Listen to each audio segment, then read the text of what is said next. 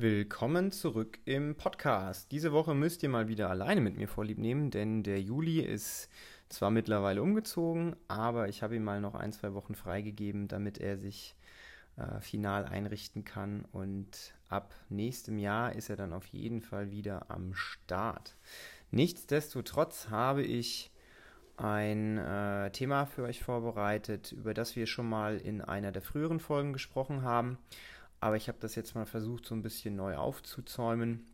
Es geht so ein bisschen um das Thema Zielsetzung, aber auch ähm, um das Thema Accessory Work, beziehungsweise warum es durchaus Sinn machen kann, sein Training mit gewissen Übungen zu ergänzen.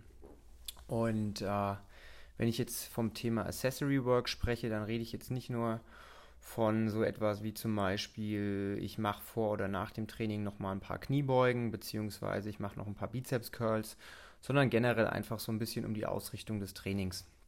Und äh, das Thema finde ich deswegen spannend, weil ganz viele Leute auf mich zukommen und sagen, ja, ich würde gerne einen Muscle ablernen oder ich würde gerne endlich Double anders lernen oder ich wäre gern stärker. Und ich stelle dann immer fest in den Gesprächen, dass die meisten glauben, dass solche Sachen einfach über Nacht passieren, wenn man es nur oft genug einfach ausprobiert. Aber in der harten Realität, äh, das habe ich selbst am eigenen Leibe miterlebt, ist das meistens nicht so, sondern man muss auf gewisse Sachen spezifisch hinarbeiten. Und es kommt natürlich immer ganz darauf an, welche Zielsetzung ich habe. Und dann kann man sich das so ein bisschen vorstellen wie so ein Entscheidungsbaum. Ähm, wenn mein Ziel ist, einfach nur fit und gesund zu sein und sich gut zu fühlen, dann reicht es völlig aus, drei, viermal die Woche bei uns in eine ganz normale CrossFit- oder Sweatstunde zu kommen, sich auszupowern und dann bist du damit auf jeden Fall auf einem sehr, sehr guten Weg. Wenn man jetzt aber sagt, okay, ich würde gerne zum Beispiel mehr Kraft in den Beinen haben oder ich wäre gern beweglicher oder ich würde zum Beispiel gerne einen Halbmarathon laufen oder jetzt, wie wir jetzt am Wochenende beim High Rocks waren, ich würde gerne nächstes Jahr sowas machen, dann sollte man, je nachdem, was man für ein spezifisches Ziel hat, vielleicht sein Training ein bisschen ergänzen und ein bisschen zielgerichteter darauf hinarbeiten. Zuallererst sollte man natürlich dann herausfinden, was ist mein Ziel und beziehungsweise Dementsprechend, was ist denn meine Schwäche? Also woran sollte ich arbeiten, um mein Ziel zu erreichen? Ich mache mal so ein paar Beispiele, damit man sich das ganz gut vorstellen kann. Das, was die meisten äh, hier lernen wollen und wo die meisten dran verzweifeln, sind zum Beispiel Double Unders, ja, also Seilspringen mit Doppelschwung. Das ist, ähm, wenn man es mal kann, wie Fahrradfahren, aber bis man mal an dem Punkt ist, wo man in der Lage ist, seine Hand und seine Augen und seine Füße so zu koordinieren, dass das funktioniert, da kann schon eine Weile ins Land gehen.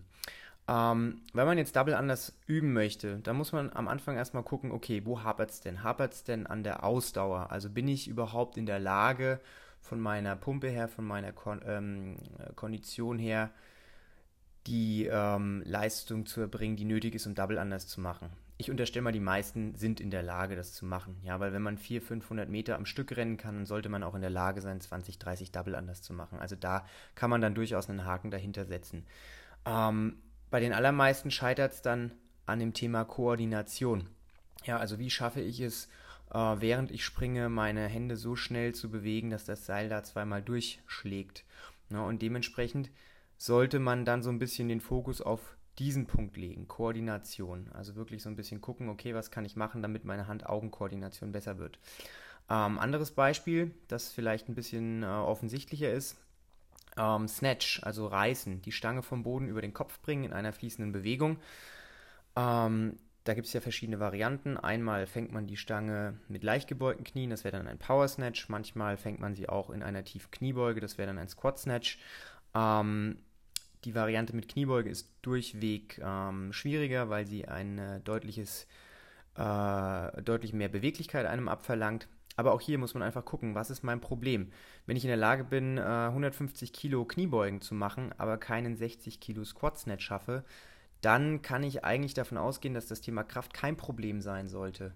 Dann wiederum muss ich gucken, liegt es daran, dass ich die Stange vielleicht gar nicht über dem Kopf halten kann, weil ich nicht beweglich genug bin? Oder habe ich ein Timing-Problem? Also schaffe ich es nicht, die Stange ähm, durch die verschiedenen Zugphasen über den Kopf zu bringen? Also auch hier muss man gucken, okay, was ist eigentlich die Ursache meines Defizits und dann kann man da ähm, gezielt dran gehen. Also, ne, Punkt 1 nochmal, was ist mein Ziel? Punkt 2, ähm, wie finde ich heraus, was meine Schwäche ist?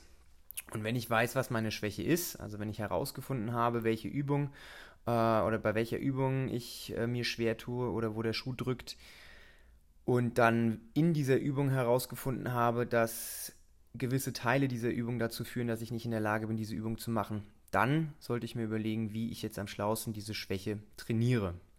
Und wenn wir mal bei dem Thema Snatch, also Reißen, bleiben, ähm, die meisten Übungen lassen sich in sogenannte Teilwiederholungen oder auf Englisch auch Progressions zerlegen. Das bedeutet, man nimmt die komplette Übung und teilt die dann auf in einzelne Teile und dann kann man diese einzelnen Teile trainieren. Ja, zum Beispiel, wenn ich weiß, dass beim äh, Reißen, dass ich da unten raus relativ schwach bin, weil ich nicht in der Lage bin, die Spannung aufzubauen oder weil ich nicht in der Lage bin, in die richtige Startposition zu kommen, dann spielt es ja erstmal gar keine Rolle, was dann ab den Knien passiert, sondern dann sollte ich mich vielleicht am Anfang mal so ein bisschen darauf fokussieren, ähm, die Startposition zu üben. Also wie stehen meine Füße, wie greifen meine Hände. Und dann kann man anfangen mit Zügen, also einfach nur die Stange von dem Boden bis zum Knie zu ziehen.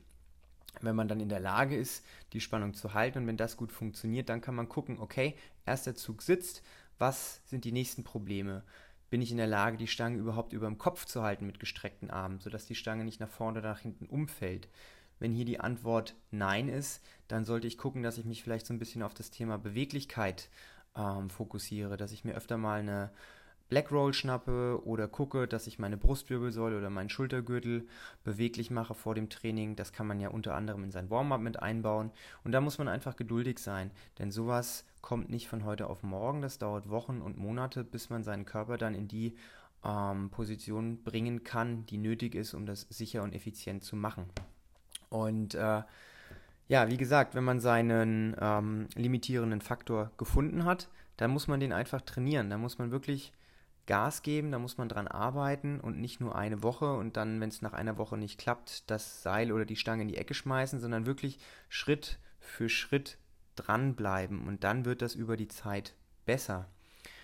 Wenn man dann lange genug diesen limitierenden Faktor trainiert hat, dann kann man die Teile der Übung wieder zusammensetzen. Also wenn man beim Snatch dann in der Lage ist, diesen ersten Zug gut auszuführen und der Rest schon ganz gut passt, dann kann man anfangen, die Übung wieder zusammenzusetzen zu einer Gesamtbewegung und dann zu gucken, ob sich das Bewegungsbild verbessert hat oder nicht. Und wenn es sich noch nicht verbessert hat, dann kann man gucken, okay, wo sind weitere Baustellen. Und so arbeitet man sich Schritt für Schritt durch die einzelnen ähm, Problemstellen durch und versucht die zu verbessern. Und wie gesagt, am Ende läuft es einfach darauf hinaus, üben, üben, üben.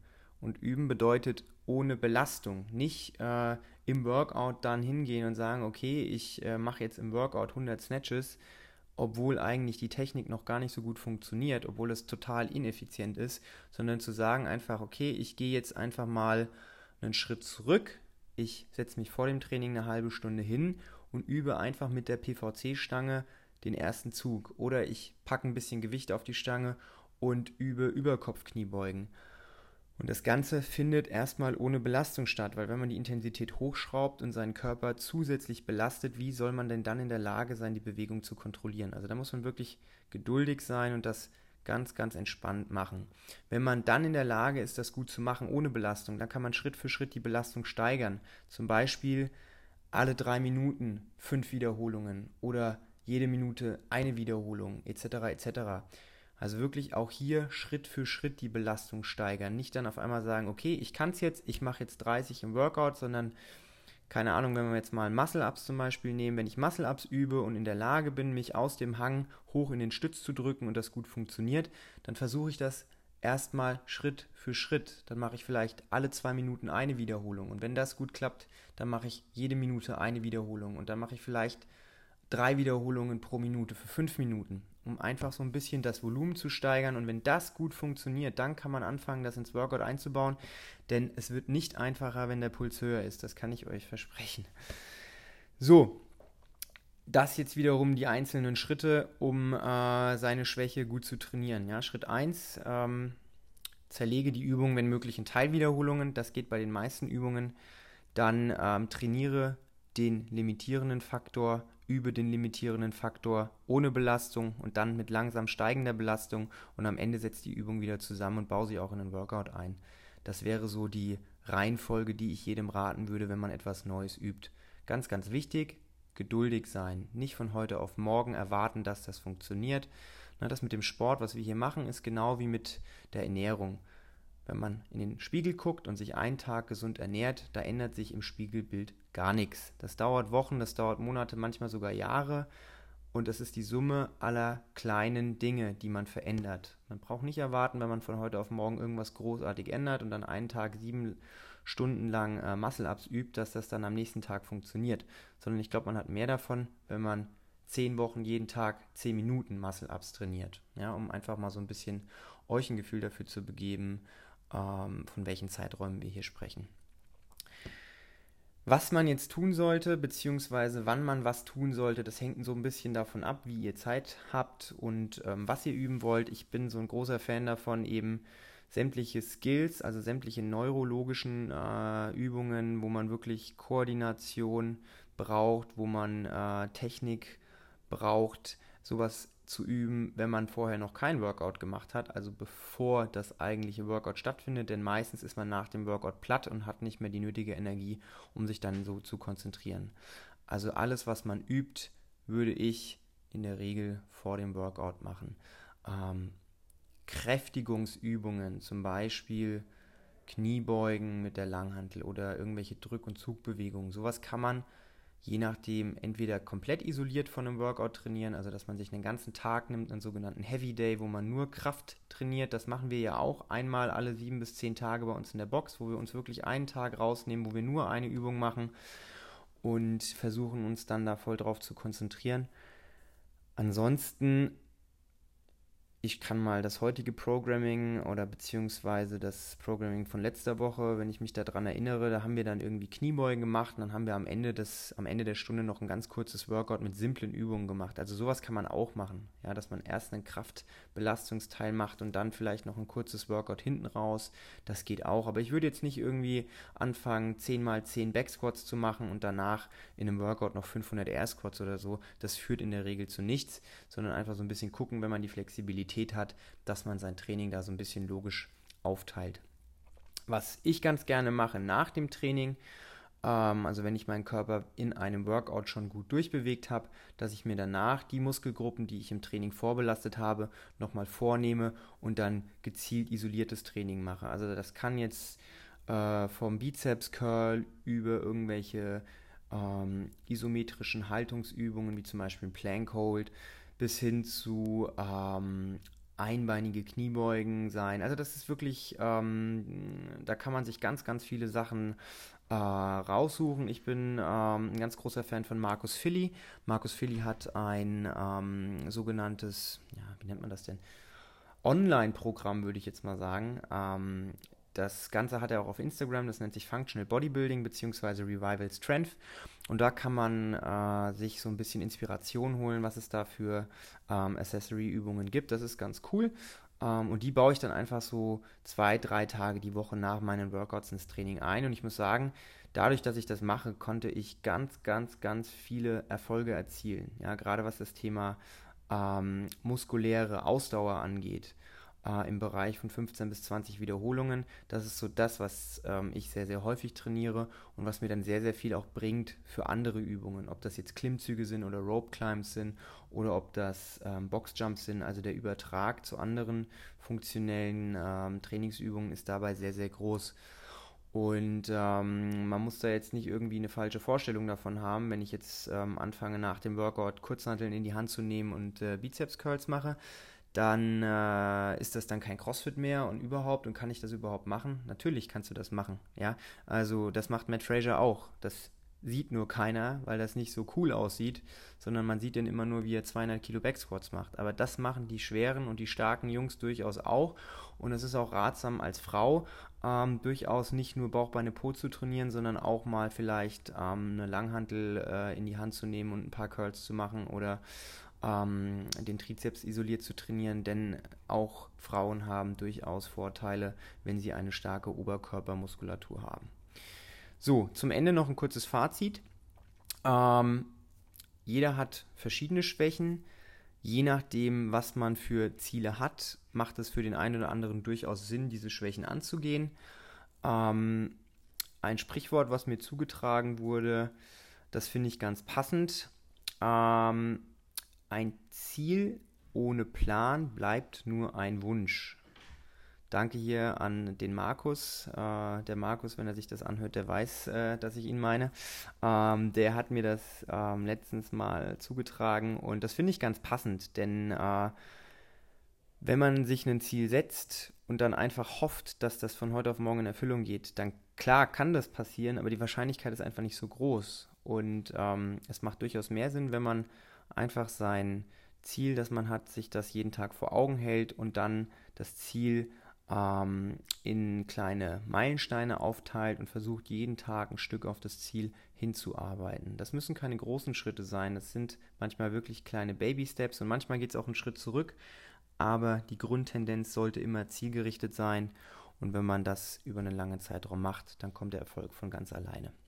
So, heute mal eine kürzere Folge. Ich hoffe, der ein oder andere konnte etwas mitnehmen und ich wünsche euch auf jeden Fall eine schöne Woche und wir hören uns beim nächsten Mal. Bis dann. Tschüss.